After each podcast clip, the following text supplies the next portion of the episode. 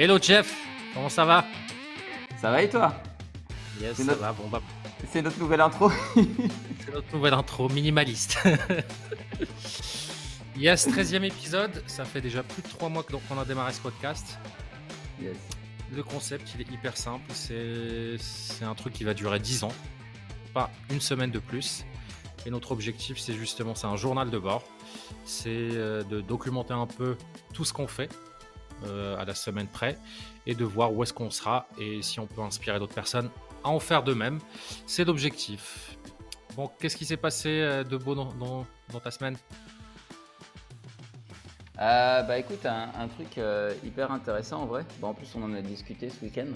C'est que, en fait, j'étais, tu sais, j'étais parti en mode en mode on va aller faire du chiffre euh, à fond quoi.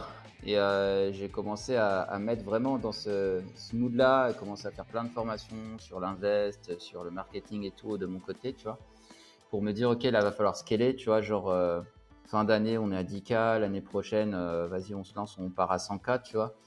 Et, et en fait je pense que 100K par mois de revenus. Ouais ouais. Et je pense que quand comme tout ce que je fais dans ma vie en fait je suis dans l'excès, tu vois. Genre, euh, je vais mettre tout entre parenthèses pour atteindre un but unique, tu vois. Et du coup, je vais performer mieux que les autres en général pendant ce temps-là, parce que je vais être en mode sprint pendant je sois en mode marathon, tu vois. Sauf que sur le long terme, je me crame. Et au bout d'un moment, je pense que ça va me saouler. Et je vais dire, c'est bon, pourquoi j'ai fait ça Ça me saoule. Et du coup, en fait, j'ai eu pas mal de discussions, bah, dont une avec toi, marrante, avec des, des gens qui ont, qui ont déjà pas mal performé, tu vois. Et, euh, et ils m'ont tous. Euh, ils, m'ont tous posé la même question, genre, euh, mais, mais pourquoi? Qu'est-ce qu'il y a derrière, tu vois? Pourquoi tu veux atteindre ces, revenus-là? Et en fait, alors que j'ai déjà fait mon Ikigai plein de fois, j'ai même écrit un e-book là-dessus, tu vois. Là, pour le coup, j'étais scotché, j'arrivais pas à répondre. Je me putain, mais pourquoi? Effectivement, là, je ne sais pas pourquoi. J'ai cette envie en ce moment euh, qui me drive d'aller chercher plus d'argent, mais je ne sais pas dire pourquoi, tu vois. En général, c'est pas bon signe. Quand t'as pas de pourquoi fort, c'est pas le bon signe.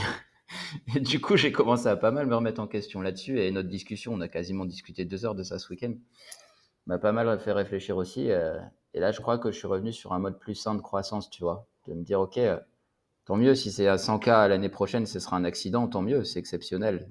Tant mieux, mais peut-être pas viser 100K déjà. Viser une croissance harmonieuse, euh, déjà 10K, premier step, 20K, etc., etc. Pour être tranquille. Je parle en revenu par mois toujours mais pour euh, pour pas me cramer en chemin et, y aller de manière euh, plus alignée quoi. Mmh. Parce que bah, en vrai c'est classique hein. mmh. C'est le truc classique qu'on fait tous, que ce soit dans le sport, que ce soit dans les dans le business, etc. C'est le truc de j'ai déjà couru un 100 mètres. Donc le 100 mètres, je fais 13 secondes. Donc euh, ok, je veux courir maintenant à 42 km et je vais diviser 43, 42 km par 100 mètres et je vais dire ok, bah, je vais le courir en 25 minutes les, les 42 km. Et on le fait tellement de fois, alors qu'en fait, la courbe, vaut mieux faire des choses ordinaires sur une durée extraordinaire que faire des trucs extraordinaires, mais à un, nombre de, temps restreint. Mais moi, je suis comme toi. Hein. C'est, c'est, je dois, tu, tu, tu m'as connu de toute façon hein. euh, avant, enfin, quand, euh, quand j'avais Goodbye Comfort Zone, mes précédents euh, objectifs. Moi, c'est souvent, je suis contaminé par le système de valeur d'autres personnes je vais traîner avec là, euh, avec Goodbye Comfort Zone, notamment les deux dernières années, on était dans un incubateur de start-up, enfin un accélérateur de start-up. Donc pour rentrer, il fallait déjà faire minimum 500 cas de CA par an. Et euh, eux, ils ont levé 1 million, eux 3 millions, eux, ils vont faire, euh, je sais pas, 1 million de CA, il vient de lancer ça, etc. Il a 15 CDI.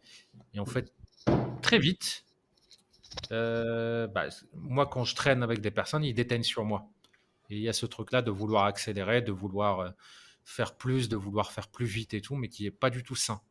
Et là, moi, ce qui a changé, et tu le vois, hein, c'est, j'ai une vie aujourd'hui qui est beaucoup plus équilibrée.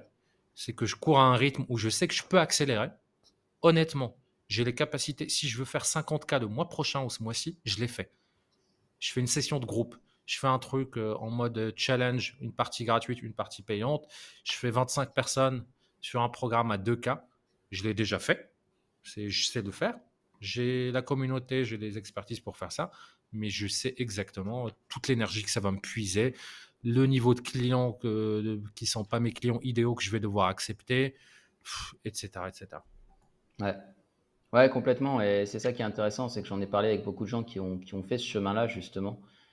Et, euh, dont un de mes amis, hein, euh, Olivier, qui, euh, qui a bien réussi. Et lui, c'est intéressant parce que c'est quelqu'un qui maintenant fait des millions, mais qui, qui a toujours gardé comme focus de maximiser non pas ses revenus, mais sa qualité de vie, alors qu'il pourrait faire beaucoup plus. Et, j'adore Aline derrière qui me dit Hé, ton énergie, elle est où? Laisse-moi tranquille. On boire du café. Mais quand on, quand on s'appelle, quand on s'appelle le gars, ah, dès qu'on. On s'appelle pas, on s'appelle pas à 8h30 du mat, mec. Ok? Laisse-moi me réveiller. Euh, et, et, en fait, discuter avec lui, c'était cool parce que bah, lui, il a toujours maximisé sa qualité de vie. Et mmh finalement, c'est vrai que moi, j'ai un peu mis entre parenthèses pendant un moment ma qualité de vie pour atteindre mes objectifs. Et c'est souvent ce que je fais.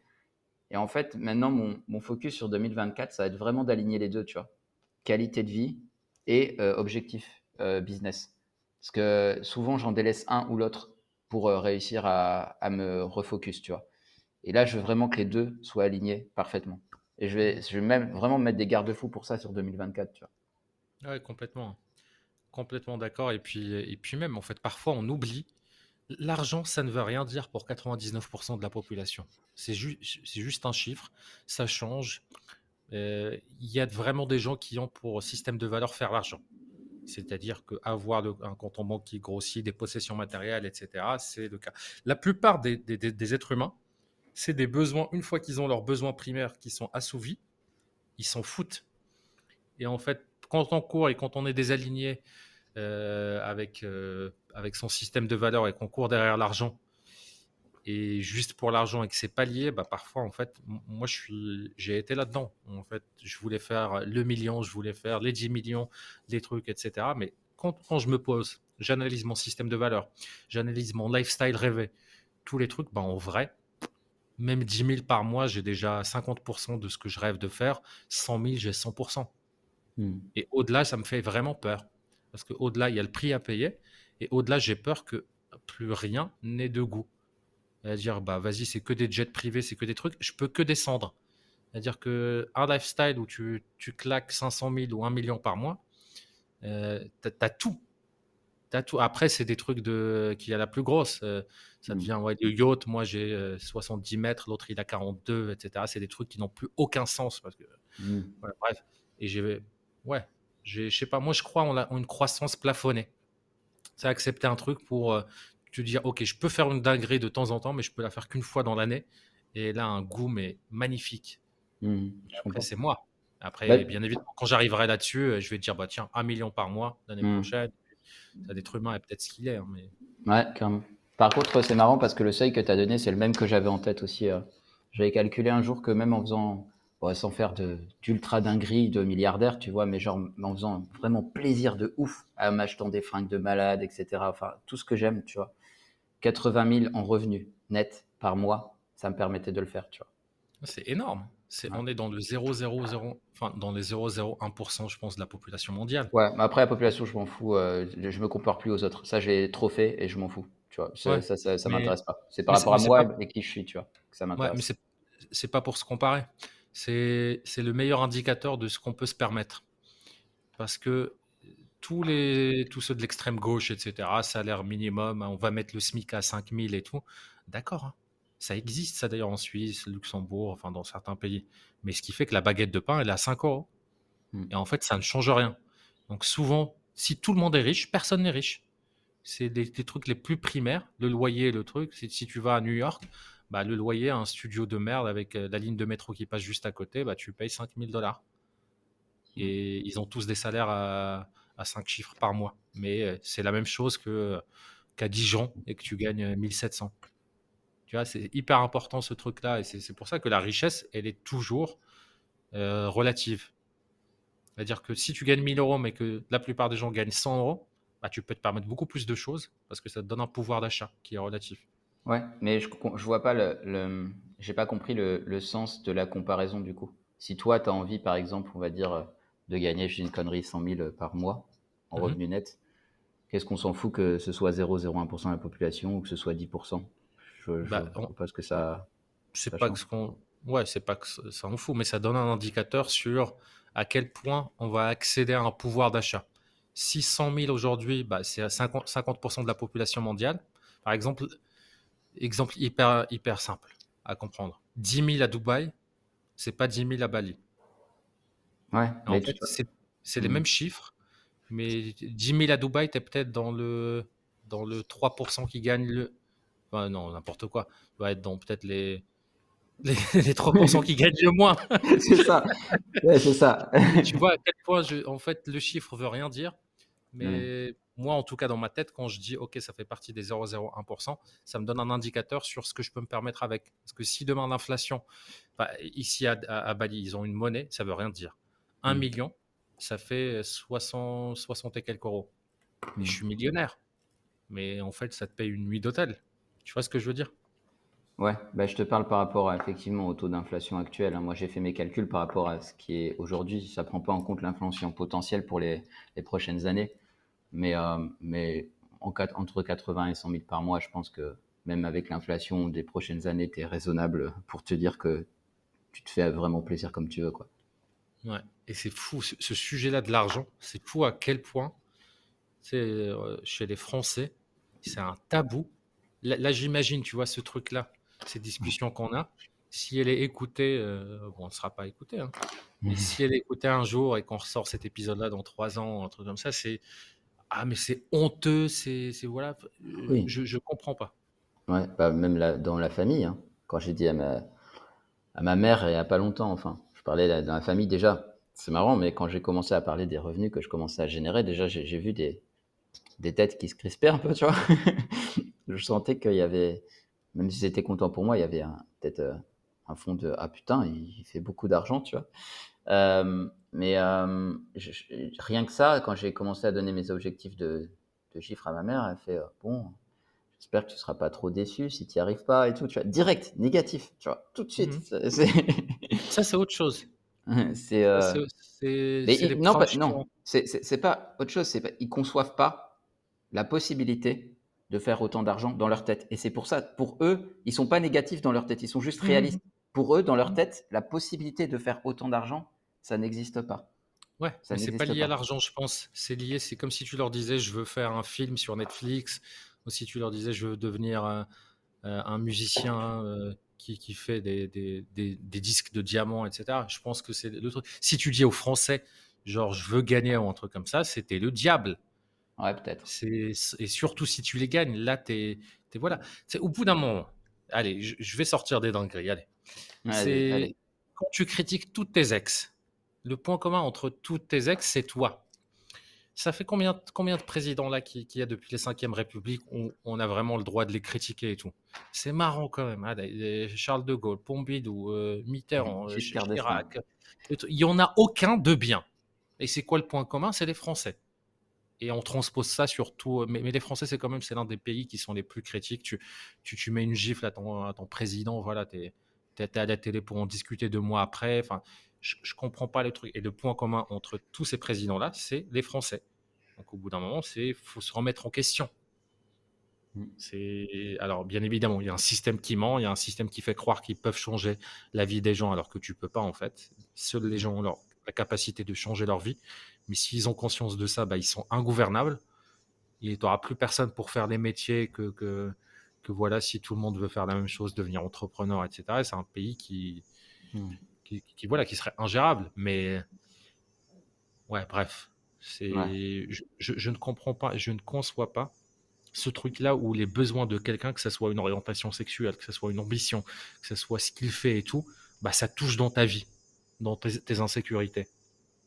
Et je comprends pas. Genre, alors, euh, je comprends parfois sur des pubs où il y a des gens qui disent des dingueries, gagnent 10 000 euros par la publicité en investissant 500 euh, euros, des trucs comme ça. Oui, tu mets arnaque, etc. et tout. Ça, il n'y a pas de souci.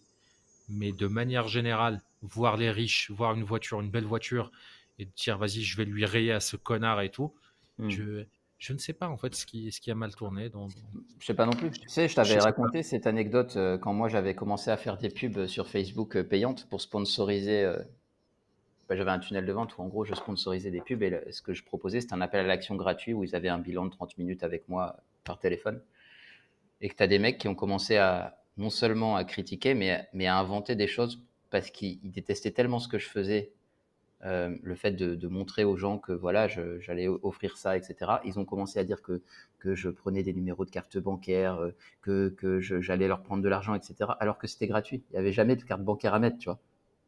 Ces gens, ils, ils, étaient tellement haineux qu'ils inventaient même des trucs, tu vois, pour, euh, pour me descendre, tu vois je comprends pas d'où vient ce. Ouais, alors ça c'est marrant. J'ai un de mes clients cette semaine qui ont fait tourner des pubs Facebook depuis 2-3 semaines et il a fait sa première crise d'angoisse de toute sa vie la semaine dernière. Et j'ai dû, bien évidemment, moi c'est mon rôle de, voilà, de mentor, d'intervenir dans, dans, ces trucs-là. Mais moi aussi, les premières euh, crises d'angoisse que j'ai faites, c'est à cause du business, c'est à cause de, des choses. Et c'était, il y a plein d'éléments qui, qui ont été déclencheurs.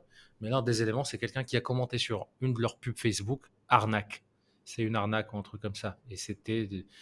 Et en fait, des gens normaux, en fait, tu t'imagines que tout le monde est bienveillant, tout le monde est bien intentionné, tout le monde ne va pas accuser, dire des choses sans preuve, etc.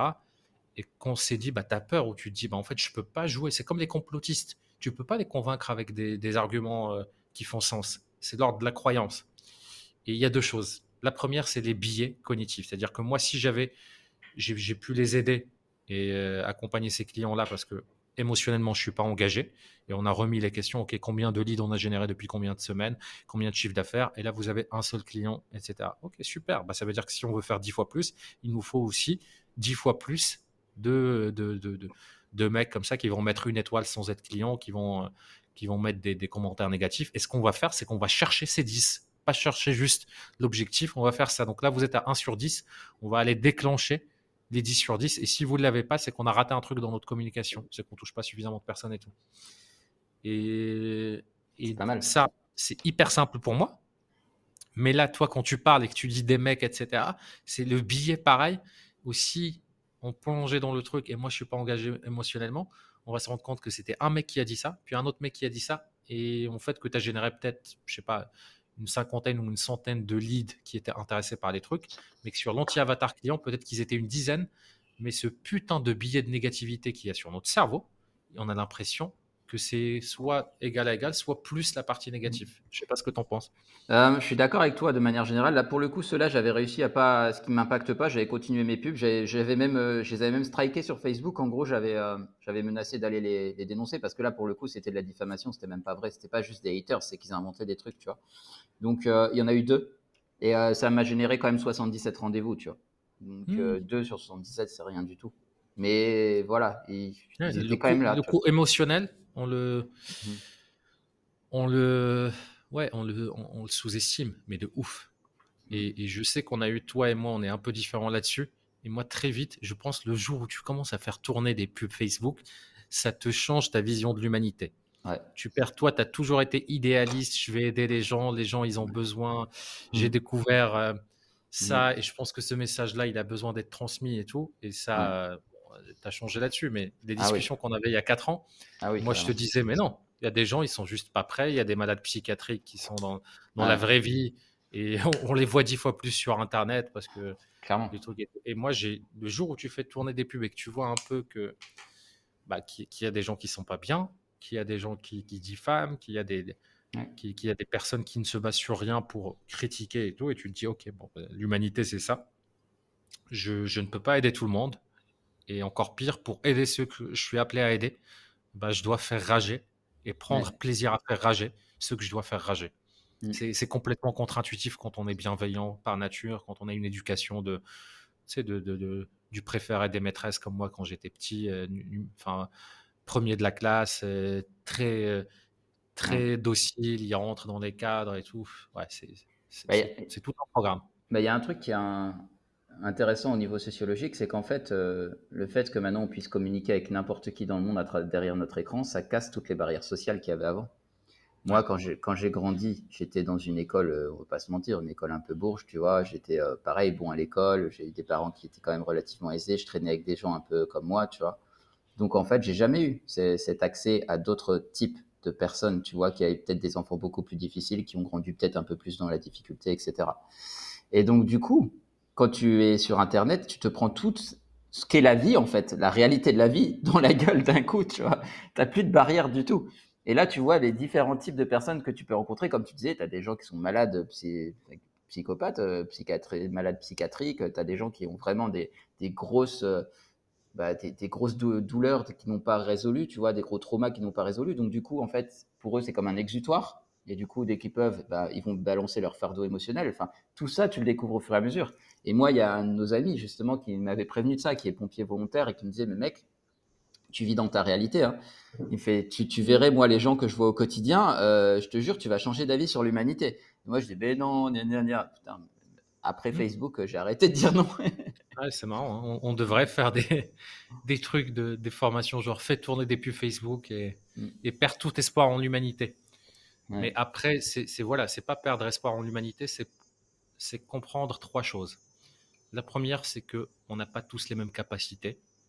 On a tous, on n'a pas tous la même chance. C'est-à-dire qu'il y a tellement de paramètres, cette prise de conscience, cet appel à l'aventure, etc. Bah, pareil, il y a énormément de chance et la chance, c'est un coefficient. C'est un coefficient qu'on active avec notre passage à l'action qui est peut-être les chanceux, ils ont un coef de 2, de 3, de 4, etc. Les malchanceux, ils ont peut-être un coef de 0,8, etc. Mais ça donne 0 tant qu'on fait rien.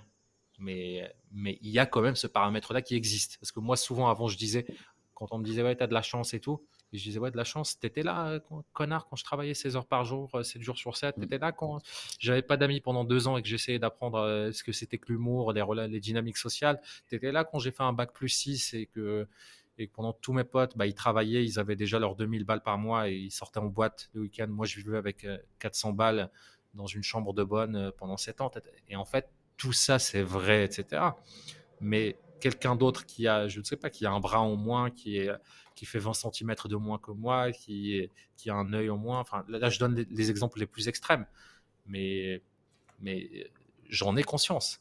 J'ai une capacité, j'ai une intelligence, j'ai un physique, Bon, ce n'est pas des physiques des gars de télé-réalité, mais c'est un physique quand même qui, qui, qui, ce qu'on dit, qui passe bien. Si j'avais une balafre ou s'il manquait un œil ou un truc comme ça et que je crée du contenu, bon, il bah, faut vraiment être fort pour transformer ça en, quelque chose de positif. Hein. Enfin bref. Et euh, donc j'ai dit trois choses. Donc la première, c'est que oui, on n'a pas tous les mêmes capacités, on n'a pas tous la même chance et euh, on n'a pas tous les mêmes désirs en trois. en fait, c'est ok. Il y a des gens, ils veulent pas forcément, ils sentent menacés par le fait que quelqu'un qui. Ah, j'ai jamais compris ceux qui, qui voulaient tuer les homosexuels. En quoi ça touche toi dans ta masculinité ce que quelqu'un fait dans la chambre ou ce que quelqu'un. Enfin, une orientation sexuelle? Et de la même manière, quelqu'un qui dit bah, je, veux faire un milliard, je veux devenir milliardaire, pourquoi ça doit me toucher moi qui ne veux pas faire ce un milliard? Pourquoi j'ai envie d'aller le convaincre ou de dire que c'est une mauvaise personne ou d'aller le critiquer? C'est OK. Mais je sais pas si toi, parfois, tu te surprends de l'intérieur, à, si tu es fatigué et tout, à te dire non, il se trempe, il a rien compris dans la vie, c'est ça, en fait, c'est ma vision. Et je dois tout le temps me rattraper et, de me dire bah non, en fait, ça doit pas toucher. Si ça touche, c'est qu'il y a un truc à l'intérieur sur lequel tu, vas, tu dois travailler et ça vient pas de lui. Mais tous les jours, ça m'arrive, mec. C'est ça le pire, c'est quand tu commences à te regarder de l'intérieur et que tu fais ce travail de vraiment de vouloir changer et de plus d'être victime de tes émotions. Quand tu le ressens, tu dis oh, pourquoi je ressens ça? Typiquement, par exemple, à un moment où j'avais, par, exemple, je venais de rompre, où j'avais envie d'être en couple et tout, quand je voyais des couples, ça me dérangeait. Et je fais, mais pourquoi? Ça me dérange Ils mmh. sont heureux. Tu devrais être heureux pour eux. Qu'est-ce que ça touche chez toi qui ne qui va pas, tu vois? Et c'est là que là, c'était facile le lien à faire, tu vois. C'est que c'était un moment où j'étais célibataire, je venais de rompre, etc. Mais il y a d'autres moments où il y a des gens que je vais critiquer euh, je sais pas, parce qu'un mec il parle fort ou parce que je trouve euh, qu'il fait des choses pas correctement, etc. Et quand tu te poses, tu fais, mais en fait, il y a une partie de moi qui est aussi comme ça, en fait, que j'essaye de taire. Et du coup, quand je le vois exacerber cette partie-là, ça m'énerve, tu vois. Complètement. ça, je vais travailler ça en coaching euh, avec Julien Musy et ses équipes et tout. Ils sont hyper bons là-dessus. Ils ont été formés avec par John De Martini sur ce truc-là. Et en fait, on peut le résumer hyper simplement, c'est que le monde n'est pas une fenêtre, c'est un miroir. Et ce qu'on voit, c'est vraiment, ça reflète nos insécurités et des choses comme ça. Et on a tous des personnes qu'on connaît à peine, ou qu'on peut connaître un peu, qui nous ont rien fait, mais juste leur présence, leur truc, on a envie de, leur péter la gueule. Et ça, c'est et, et, ce que tu viens d'expliquer, c'est pareil. Moi, là, j'étais dans un co-living le mois dernier, et il y avait un gars qui était un russe mais il souriait jamais. Enfin, le, le gars slave, quoi. Il mmh. souriait jamais, etc. Et le matin, il faisait son petit déj et il avait une enceinte. Il mettait de la musique à fond alors qu'il y avait des chambres, il y avait des gens qui, qui étaient à côté. Et moi, j'avais envie de lui casser la gueule. Alors que je m'en foutais, je sortais, j'étais plus là. Mais moi, j'oserais jamais faire ça. Je me réveillais plus tôt que beaucoup de personnes et je marchais sur la pointe des pieds parce que j'ai mmh. été éduqué comme ça. Et du coup, le fait que moi, je ne sais pas, que, que, je fasse gaffe à ça, que je fasse gaffe aux autres et tout, bah, quelqu'un qui fait pas gaffe, je ne sais pas, je, je prenais ça comme du manque de respect ou il mmh. faisait appel à ce manque de confiance qu'il y a en moi parce que, parce que ça, après, il y a toujours des degrés à quel point tu prends en considération les autres et tes mmh. besoins et ça, ça fait un équilibre. Mais, mais ouais, je, je, me suis posé la question plein de fois et, et, en fait, bah, j'avais toujours envie de lui casser la gueule. Mais je comprends pas des gens comme ça qui mettent de la musique à fond où ils sont, c'est en train, quand j'étais en train d'attendre l'avion, là il y avait des gars, je sais pas, des, des Indiens, ils sont pas, ils ont, je vais faire une dinguerie raciste. C'est comme un peu les blédards marocains ou les blédards de manière générale. Je ne sais pas, il y a un truc qui est apparu sur les, les dernières années où ils ont, enfin, ou, des wesh en France ou un truc comme ça. C'est, ils sont sur TikTok. le haut-parleur, il est à fond et toutes les deux secondes, ils changent de musique et tout, et ils sont là derrière toi à, 20 cm, et le truc, et personne dit rien. Et moi, j'arrive pas, j'ai mes écouteurs, j'ai mes AirPods Pro qui, coupent le mmh. son, mais j'entends ça. Et T'as rien dit Non, j'ai rien dit. Ah, moi, je me serais barré en couille. Ah, j'aurais dit. j'ai rien, rien, dit parce que personne ne disait rien. Donc, je me suis dit pourquoi ça doit me déranger moi et pas les autres? Je me suis dit il y a des places qui sont un peu plus libres, un peu plus, plus loin. Ah oui, d'accord. Et ah. puis, ils avaient l'air, voilà, c'est un autre monde, c'est une autre éducation et tout. Si pour eux c'était normal, c'est que mmh. c'était pas fait de, de, manière un peu. Ils vivent pas dans les mêmes sociétés que nous. C'est, je, les vois ici aussi à Bali, certains qui, qui, qui, voilà, qui sont souvent un peu dans le, dans le personnel de sécurité le soir ou, ou qui font des choses. Ils sont sur leur truc, au parleur, et les uns à côté des autres, et ils se dérangent pas. Hmm. Je pense qu'ils ont une capacité de tolérance que nous, on n'a pas parce que nous, il y a l'espace privé, le truc, on vit pas vraiment en communauté. Il nous faut notre chambre, notre, vie privée, mais, mais bon, c'est. Ouais. ouais, non, c'est marrant ce que tu as dit sur, euh, sur le, russe qui a fait ça parce que ouais, il m'arrivait pareil à un endroit où j'étais euh, en Thaïlande euh, avec pareil un russe et je, je sortais avec une russe à l'époque en plus. Euh, et, donc, du coup, j'en ai parlé en rigolant. Je dit, mais le mec, il était tranquille. On était dans une sorte d'espace de coworking, dans un hôtel 4 étoiles. Le mec, il met son ordi à fond et il fait sa conf call comme ça. Tout le monde avait ses écouteurs autour, tu vois. Et, euh, ouais, elle m'a, elle, m'a fait, euh, ouais, bah ouais, moi non plus, je supporte pas, mais j'ai l'impression qu'en fait, selon les, selon peut-être certaines cultures, c'est plus ou moins admis de faire du bruit, tu vois. j'ai l'impression que, par exemple, quand tu es russe, c'est ok, tu vois pour eux, c'est pas manque de mm. respect, c'est normal, tu vois. Nos problèmes. ah non, c'est justement. Je pense même pas que c'est un manque de respect pour eux. Ouais, c'est ça. C'est normal pour eux, c'est nos problèmes. Alors que pour nous, bah pour nous, c'est manque de respect total. Yes, bon, bah bref, c'est tout un sujet, euh, tous ces éléments-là. D'ailleurs, je veux ton avis sur, euh, sur un truc, je sais pas ce que toi t'en penses, mais allez, on, on, on va pas faire exception on va reparler des relations hommes-femmes, etc. Je sais plus quoi en penser. Euh, mais je sais pas si ça me gêne, si je dois accepter ça ou un truc, ou un truc mais c'est le fait que ça soit normal en tant que mec, bah, on doit tout payer. c'est dans les dates et tout. J'ai jamais expérimenté ça parce que 99% de ma vie, j'ai daté des Françaises et quand je payais, bah, ça me faisait plaisir parce que j'étais pas obligé de payer. Moi, je suis l'un des mecs les plus généreux qui, qui puissent exister, hein, à la hauteur de mes moyens. Mais quand, hier, par exemple, ben, je, voilà, j'avais un date avec. Euh, c'est une nana qui a, qui, a, grandi en Allemagne, mais qui est originaire d'Ukraine et qui a vécu aussi à 4 ans aux États-Unis. Euh, et, et, au moment où on sort du resto, elle me fait le coup de je vais aux toilettes. elle n'est pas au courant, mais j'avais déjà payé bien avant quand, j'étais aux toilettes, moi. Mais. Euh, mais ouais, ça m'enlève en fait tout le plaisir d'offrir. Ouais, que ce soit considéré comme normal en fait. Ouais, je comprends ce que tu dis. Ouais. Ouais. Je, je ne sais, pour moi, c'est. Je vais être très très dur, mais pour moi, c'est de la prostitution euh, exclusive. C'est-à-dire, je déteste avoir l'impression de payer pour avoir l'attention de quelqu'un. Je comprends ce que tu veux dire. Moi, Et on met ça sous la parenthèse de oui, traditionnaliste, etc. Le truc. Bah non, moi je veux pas une femme qui, soit dépendante de moi d'un point de vue financier et tout. Ça biaise complètement la relation. Mm. le truc de mon argent, c'est notre argent, mais ton argent, c'est ton argent. Ça, j'en mmh. veux pas. C'est à la rigueur, oui, notre argent est notre argent, mais encore une fois, j'ai toujours avec mes ex, c'est je devais payer des trucs en secret, c'était une petite bataille et tout, et c'est mon plaisir, il est là-dedans. C'est comme avec des potes. Si ça devient euh, sugar daddy et je suis obligé de payer, j'ai pas envie. Bah, disons que je pense que ça, prenait peut-être sens dans une société où la femme gagnait beaucoup moins d'argent que l'homme. Euh, ce qui est, je pense, peut-être le cas en Russie. Mais là où ça prend moins de, sens, c'est quand tu as la, femme russe qui, elle, est dans des hôtels 5 étoiles, qui a plus de thunes que toi, et qui va même pas essayer de payer quoi que ce soit quand tu, quand tu la fréquentes, tu vois. Ouais. En plus, c'est vrai, c'est ça. elle est dans un 5 étoiles. elle fait des trucs de dingue et tout, mais tu m'étonnes, tu économises tout. Mais c'est vrai, on en, parlait, on en parlait avec des copines qui, bah, à l'époque, quand j'étais coincé à Bali, J'étais avec une pote euh, à moi que tu connais très bien et toutes ses copines et tout. Et elles, elles avaient, il y en avait une qui avait un business de sac à main de luxe et tout. Et c'est forcément Covid, plus de clients, elle était euh, plus de logistique et tout. Et en fait, elle, elle faisait des dates pour, euh, pour faire des restos et économiser. elle faisait des dîners de ouf. de voilà, c'était devenu un peu leur jeu. Ouais, c'est chaud. là, c'est chaud par contre, parce que là, c'est vraiment c'est dans le but. Euh, là, là c'est malsain. tu sais tu vois. Genre se faire des dates pour économiser. T'en as rien à foutre de la personne, c'est juste pour aller manger au resto. Là, c'est chaud. Moi, je pourrais même pas. C'est même pas se respecter en vrai. Ouais.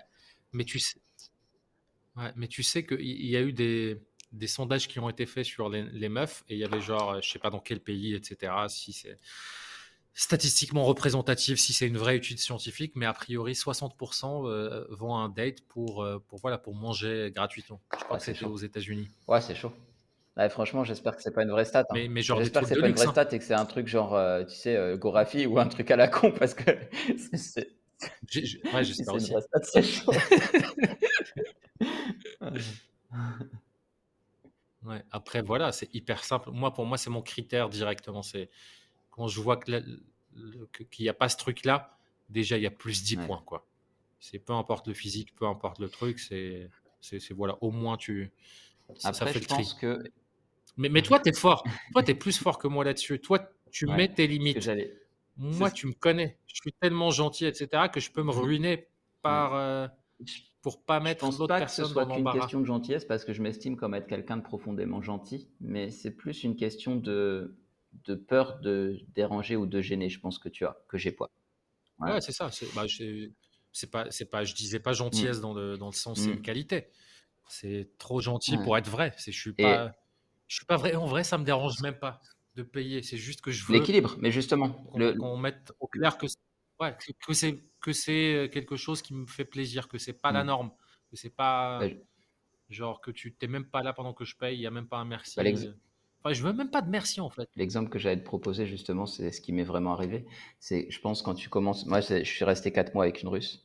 Quand tu commences à à la fréquenter et que tu vois par contre qu'elle a un certain niveau de vie parce que par contre je pourrais pas tu vois genre me dire j'ai un meilleur niveau de vie qu'elle elle galère et c'est elle qui paye euh, moitié à chaque fois ça je pense que je l'inviterais spontanément mais là pour le coup au moment où je l'ai fréquentée elle avait un meilleur niveau de vie que moi tu vois et, euh, et au début j'ai payé parce que je savais que c'est comme ça que ça se faisait mais j'ai très rapidement mis le sujet sur la table en fait parce que c'est quelqu'un que j'appréciais si c'était une fille que je voyais deux trois fois on s'en foutait mais là on était parti pour être en couple je lui ai dit écoute euh, en ce moment, euh, voilà, je suis en train de recréer une boîte de zéro. Toi, tu as déjà tes clients, etc. Parce qu'elle est entrepreneuse aussi. Euh, je trouve pas ça normal que ce soit moi qui paye à chaque fois pour les deux, tu vois. Et elle a compris, même si au début, ça a, ça a donné lieu à une dispute quand même, parce que dans ses, même si elle était ouverte d'esprit, dans sa culture, c'est inenvisageable. Mais vraiment inenvisageable. C'est même pas négociable, tu vois. Limite, si un jour ça lui arrive, elle m'a dit, moi, je bloque le gars après, je le revois plus, tu vois. C'est ouf à quel point c'est ancré dans leur culture. Euh, mais on a quand même réussi à, partir là-dessus, en fait. Et rigole, mais des fois, c'est elle qui m'invitait après, par la suite. Mais ça a donné lieu à une dispute parce que choc des cultures, etc. Après, elle a vu que j'étais quelqu'un de bien. Euh, elle aussi, c'était quelqu'un de bien. On, s'est dit, OK, bon, bah, je comprends. Et voilà, on a évolué comme ça, tu vois. Hmm. Mais je suis d'accord avec toi que c'est chaud. Même là, on a eu une vraie dispute à cause de ça. C'était pas une blague. Je m'y attendais pas. Bah, ouais. Et puis, et puis même moi, on en a déjà parlé, mais ma vision du couple, pour moi, le couple idéal, c'est le power couple. Moi, j'ai pas envie d'une nana qui est là, c'est bon, c'est, ça biaise tout. C'est hyper simple, surtout quand on arrive à la trentaine ou par la suite quand on est à la quarantaine. C'est voilà, tu gagnes bien ta vie, etc. Bah, en fait, tu es, un moyen de s'en sortir, quoi, pour, euh, pour les femmes de, voilà, de, faire des gosses, de rester à la maison et de et d'upgrader de style de vie. Moi, je veux quelqu'un qui soit autant ambitieux que moi. Alors, je sais que tous les entrepreneurs, et d'ailleurs, j'écoutais un podcast là avec, euh, avec une, fille entrepreneur et qui, se plaignait, la pauvre, de, de enfin, des, des, mecs qui sont entrepreneurs, ils veulent pas d'une fille qui gagne plus qu'eux et tout. Mais moi, c'est mon rêve.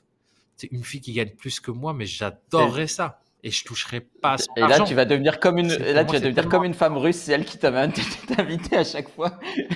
non, non, non, parce que j'accepterais pas. J'upgraderais mon niveau de vie et, et je me mettrais au diapason. Mais en fait, j'ai envie d'être son fan numéro un, de la supporter, qu'on soit une safe place l'un pour l'autre, que c'est nous contre, on va en guerre contre le, contre le monde pour euh, faire des trucs, pour changer chacun son, son truc, et on est une safe place l'un pour l'autre. Et elle, pareil, elle est fan de moi, etc. Mais, mais qu'on soit pas en fait une relation de, ouais, du, du Moyen Âge, de tu restes à la maison, tu t'occupes des gosses, tu fais les trucs, hors de question, hors de question. Et du coup, bah, je pense que que bah, quand je me poserai, c'est que je vais rencontrer une nana dans un.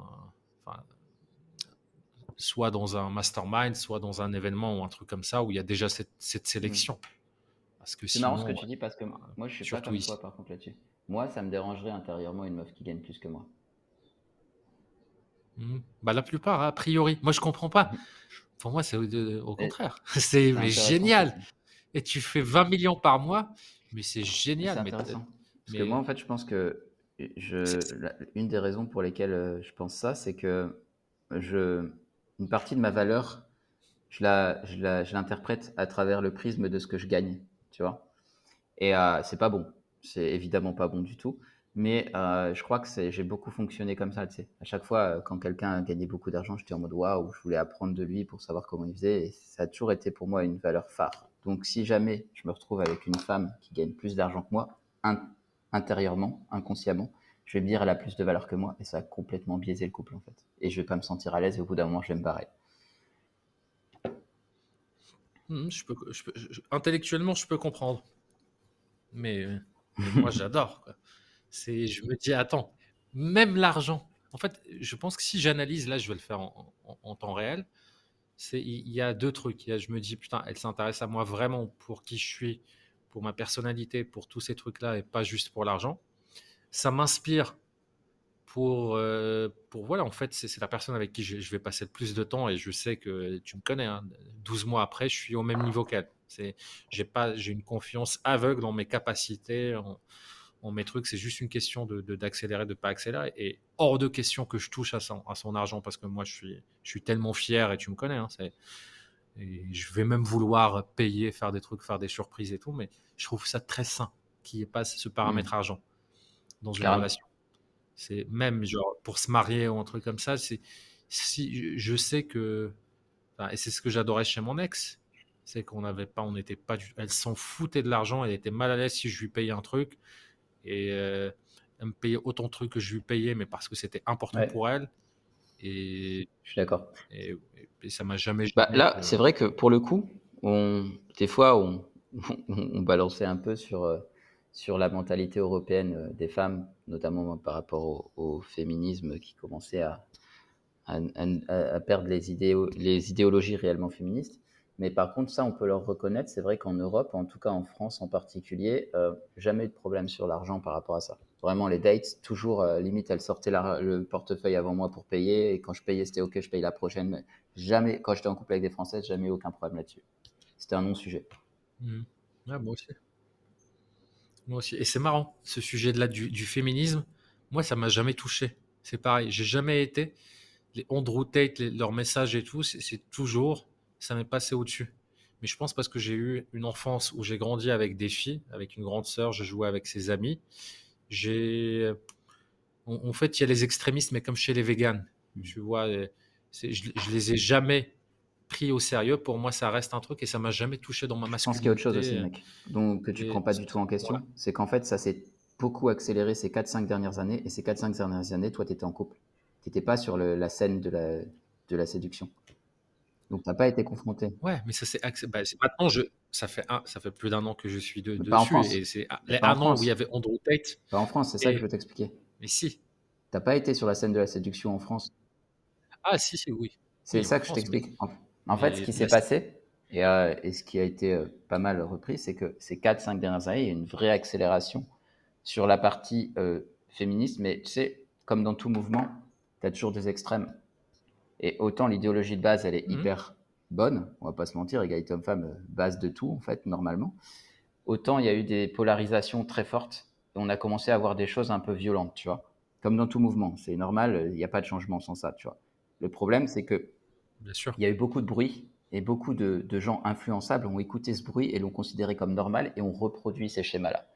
Et du coup, sur euh, la, j'arrive plus à trouver mes mots en français, mais le dating scène en France, on a vu de plus en plus de comportements comme ça de la part de femmes jeunes, souvent, parce que les femmes plus âgées, bon, elles, en avaient déjà vu et tu vois, elles, avaient plus de recul, mais en tout cas de la part de femmes plus jeunes, tu vois, genre 20-25, euh, qui reproduisaient ce genre de comportement en considérant que c'était normal. Et donc, du coup, ça biaisait complètement, si tu veux, les rapports hommes-femmes. Et là, ça devenait un problème. Tu vois, c'est dans ce sens-là que je veux dire ça. Toi, tu n'as pas été sur ces 4-5 dernières années, tu étais plus en couple. Donc, tu n'as pas trop vu ça. Moi, je l'ai vu, je l'ai pris de plein fouet parce que j'étais en couple et je me suis remis sur la scène de la séduction juste au moment où ça commençait à accélérer à ce niveau-là. Et du coup, j'ai vu l'énorme différence entre en couple avec une femme et, la nouvelle scène de séduction. Je c'est quoi ce délire, tu vois? Ça m'a mis un petit choc quand même. Tu as, des exemples concrets pour, euh, pour que je puisse me représenter? Euh... Ouais, en fait, rien que la manière dont les femmes euh, ont plus peur de l'homme et le considèrent comme un prédateur, par exemple. Je vais donner un exemple tout con. Euh, un truc que je faisais en 2010 pour aller aborder une femme dans la rue et la faire rigoler et tout. C'était très très très bien perçu. Tu vois, la plupart du temps, elles en parlaient à leurs copines, qu'on se revoyait. C'était des choses qui vraiment étaient très bien perçues. Là, j'ai vu plusieurs fois des femmes. Bon, évidemment, c'est bien passé parce que bon, je reste quand même euh, un mec profondément respectueux, donc euh, ça s'est bien passé, je les ai rassurées et tout. Mais rien que le fait d'aller vers elles, par exemple, comme le mec est dépeint comme un prédateur partout depuis par les médias depuis je sais pas combien d'années, et ben en fait, elle, elle prenait un, mouvement de recul comme ça. Tu sais, je sentais même dans leur langage non verbal la peur, tu vois. Et, euh, et cette, euh, tout de suite, ce, ce rapport de, de toi, tu es un prédateur, moi, je suis la proie, tu vois, qui est hyper malsain, en fait. Qui est hyper malsain. Ouais, mais est-ce que ça, ça vient pas justement de tous ces mouvements aussi de, de pick-up artistes et, même si euh, le message de base initial il peut être sain avec la séduction, les rapports hommes-femmes, ce qui a accéléré sur, depuis le début des années 2000 avec Internet, les forums et tout, et on, en a connu, hein, des mecs un peu qui, euh, sont creepy, qui vont aborder 20, 20 filles, etc. sur les trucs, est-ce que c'est pas lié à ça où elles ont. Et puis surtout, dans des trucs comme Paris, comme Lille, d'où on vient, bah, il y a aussi oui, je pense que c'est un, mix de, oui, de. Je pense c'est un mix de plein de choses, mais je pense que les médias ont accentué le trait avec, tu sais, tous les mouvements MeToo, les choses comme ça, euh, toutes ces choses qui ont été surmédiatisées. Je pense qu'il y a eu, il y a eu beaucoup de, de choses derrière, tu vois. Mais c'est un, un, cumul de plein de paramètres, effectivement. Hein c'est dur d'isoler le paramètre qui a, le plus, euh, qui a eu le plus de conséquences. Mais ce que je vois, c'est quand même que les rapports ont complètement changé. Et puis même, euh, tu peux plus te permettre de dire certaines choses, en fait. Tu voulais des exemples, je vais t'en dire. Non, pas tant mieux. Tu peux plus te permettre de dire certaines choses parce qu'il y a des clichés qui sont véhiculés. Bah. Euh, on ne parle pas de la même chose à ma poule, je pense. quand je dis certaines choses, c'est par exemple, on va être en train de discuter euh, et, tu vas prendre en, pleine tête, euh, ah oui, mais de toute façon, les hommes, euh, vous gagnez plus que les femmes, donc, et boum, comme ça, c'est un non-débat. Tu, dois fermer ta, bouche parce que voilà. Alors que ça, même, ça a été débunké, il y a eu des études très, très importantes là-dessus. Enfin, tu vois, il y a, y a, plein de choses comme ça qui ont. Qui ont... J'ai pas compris. T'as pas compris bah, En fait, tu es en train de discuter et tu vas prendre des clichés, tu sais, des clichés un petit peu véhiculés par les médias mais tu vois, là, on revient au sujet du, de, départ. Tu vois, là, par exemple, moi, ça me toucherait pas du tout. Ah, mais je parle pas des touchés ou pas. Je, je rentrerai même pas dans le débat. Je ne parle pas des touchés ou pas. Tu m'as posé une question, donc je réponds de manière factuelle. Comment ça a changé? Euh, Ça a changé dans le sens où les relations sont plus les mêmes. C'est-à-dire que là, tu es dans une relation de d'opposition, en fait. Alors qu'avant, tu étais plus dans une relation de cohésion et d'harmonie. Tu sais, tu essayais de voir si la personne allait te plaire, etc. Et tu vois, là, c'est plus une relation d'opposition, tu vois. Et c'est ça qui est, qui est dérangeant. Mais moi, j'ai toujours l'impression que c'était ça. Ah, pas moi. Mais, mais que c'était ça dans la vingtaine. Dans, dans la vingtaine, après, moi, j'ai beaucoup de. Enfin, quand j'étais célibataire, c'était. Euh, bon, 99% euh, du temps, je draguais en boîte de nuit, etc. Donc, c'est le milieu où tu te prends. C'est le milieu le plus violent, le plus. le plus voilà. Mais, mais honnêtement, je suis. Euh, parfois, j'analyse quand on était étudiant et tout. Et il y, y avait des choses qui se faisaient à l'époque mais heureusement, et je touche du bois, il n'y a jamais rien eu. Mais, genre, moi, à une époque, quand j'avais 20 ans, c'était, euh, on pouvait se regarder avec une fille et j'allais vers elle et je l'embrassais directement et on s'embrassait. Mais là, aujourd'hui, si j'avais 20 ans de nouveau, je ne la ferais jamais parce que effectivement, il y aura peut-être le risque, une fois sur 100 ou 10 fois ou une fois sur 10, etc., que qu'elle soit pas d'accord ou un truc comme ça. Ou moi, alors à l'époque, moi, j'avais peut-être déjà un petit peu d'expérience et la capacité de lire mmh. le langage non verbal et des pas, de choses. Mais aujourd'hui, je n'oserais jamais. C'est bon, ils, ne vont pas venir te chercher, il n'y a pas de problème. Ouais, ouais, puis non, mais j'ai jamais eu. Euh, je peux faire témoigner mille mmh. filles euh, qui ont dormi chez moi dans le même lit, etc. qui, qui, me feraient. Mais, mais ouais, il y a plein de trucs comme ça donc voilà, pareil, se peut permettre parfois, on avait un livre avec un, pote qui était qu'une pote nous avait nous avait offert qui s'appelait Dragueur de merde.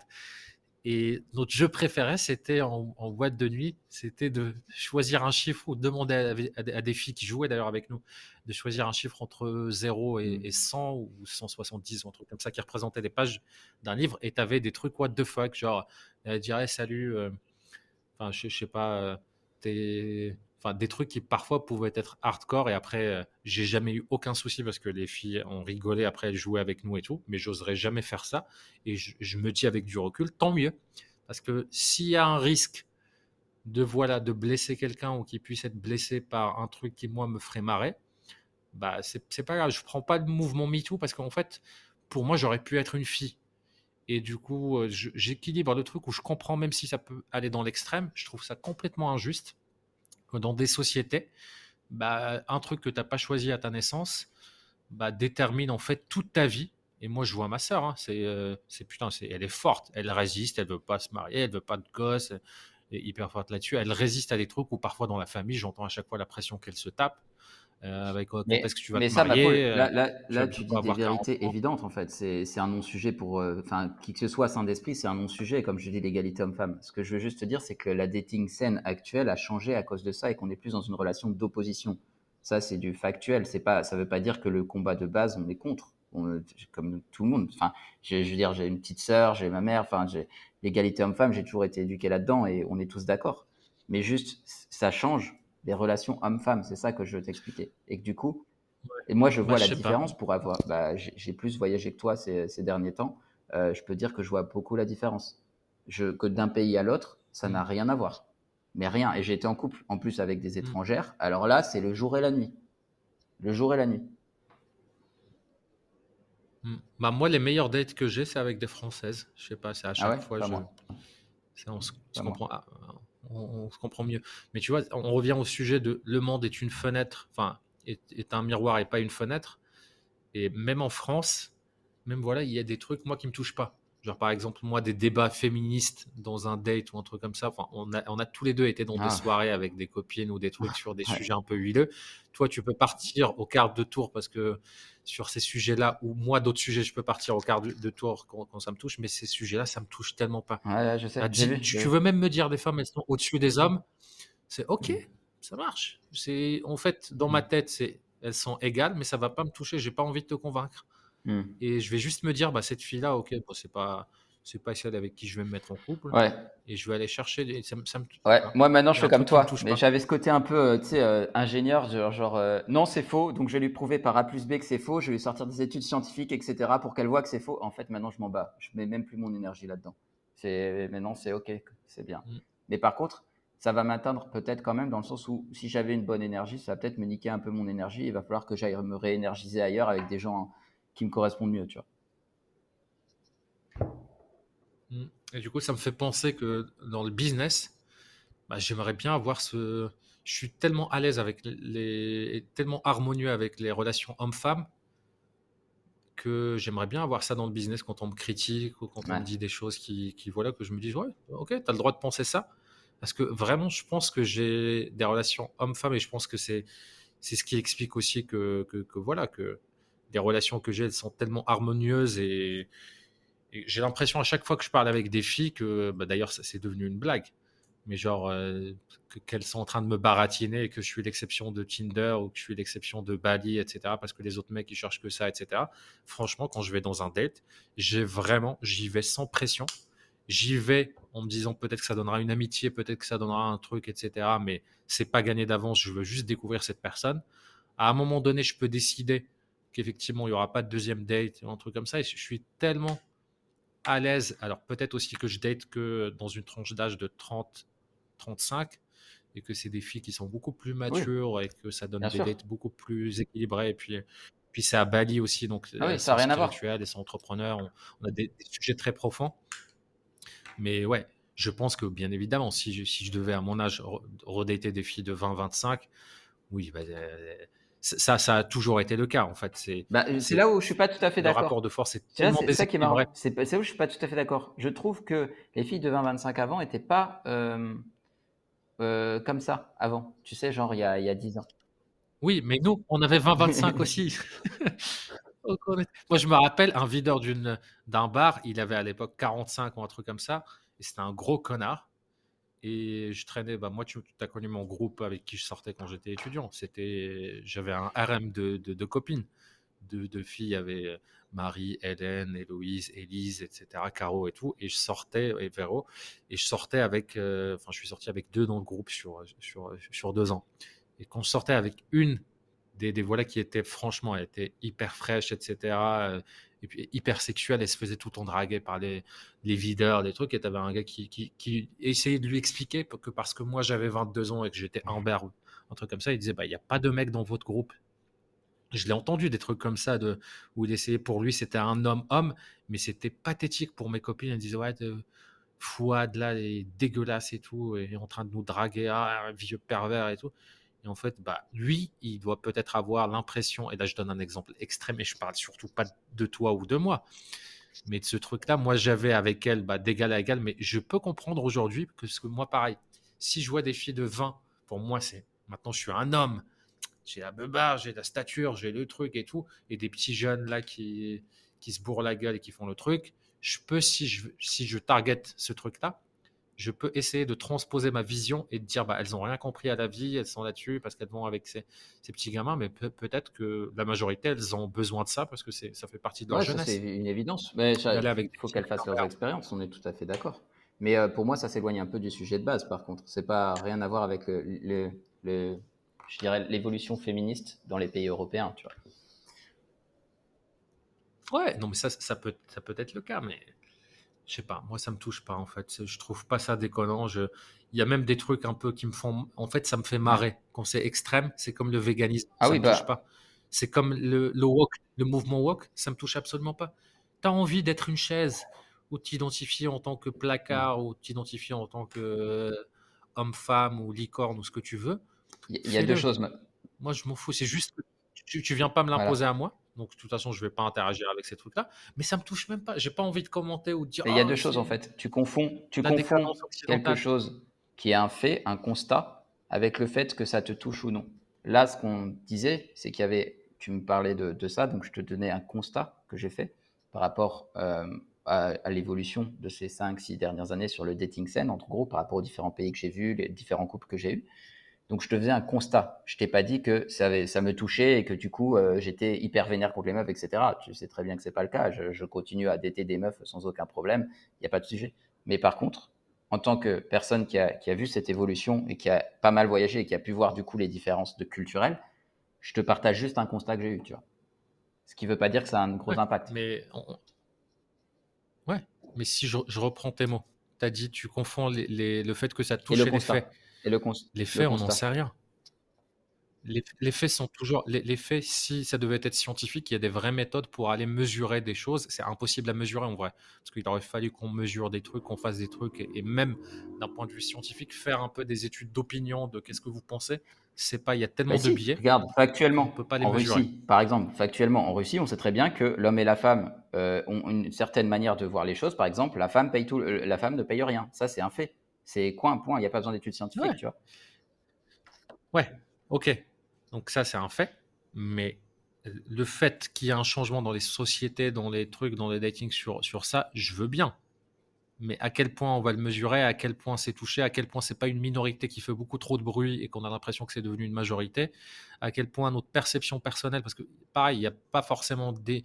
On voit toujours cette minorité-là qui fait énormément de bruit. Mais euh, bah, c'est comme.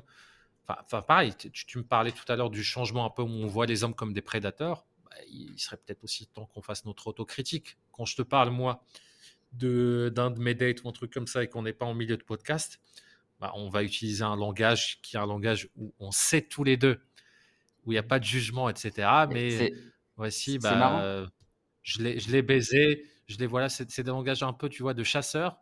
Et ça serait bien aussi qu'on évolue un peu là-dessus et qu'on se dise, bah écoute, on a couché ensemble, c'était c'était un, truc. Et on a ce langage-là de prédateur. sociétalement, on a été éduqué comme ça. Trop, pour le moi, pour le coup, j'ai l'impression que j'ai pas trop ce langage-là.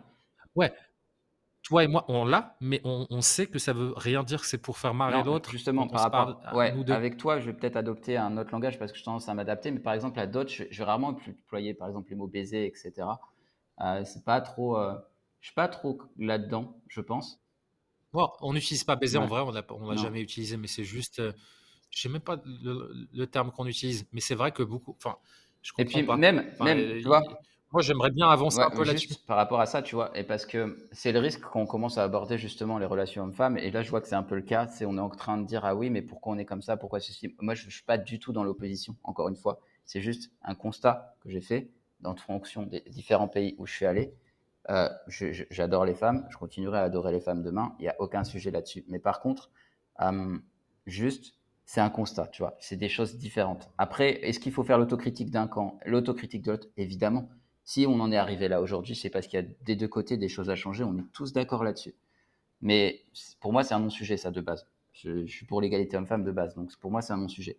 Juste un constat que j'ai eu, tu vois. Voilà, je m'arrête là, c'est un constat que j'ai fait. Yes, ouais. Bah, en tout cas, j'ai hâte de voir un peu de, de discuter euh, dans dix ans et de voir qu'on sera peut-être marié, qu'on aura peut-être des gosses et que là-dessus qu'on fasse un peu, qu'on revoie un peu sur, sur l'évolution sur ces sujets-là, parce que ce podcast, bah, on l'avait appelé entrepreneur en évasion, mais c'est plutôt euh, aventurier ou humain ou personne qui, qui cherche justement à sortir des sentiers battus et à vivre des vies sur mesure au-delà de la pression de la société, au-delà de ce qui est, ce qui est la norme. Et yes, bah, en tout cas, j'ai hâte que qu'on en reparle, qu'on voit un peu l'évolution de, la société, de vos impressions de, tout ça d'ici quelques années. Bon, on se retrouve la semaine prochaine. À bientôt. Autre sujet, autre semaine. Allez, à toutes. La vie est en jeu. C'était 10 ans de cavale, 13e épisode.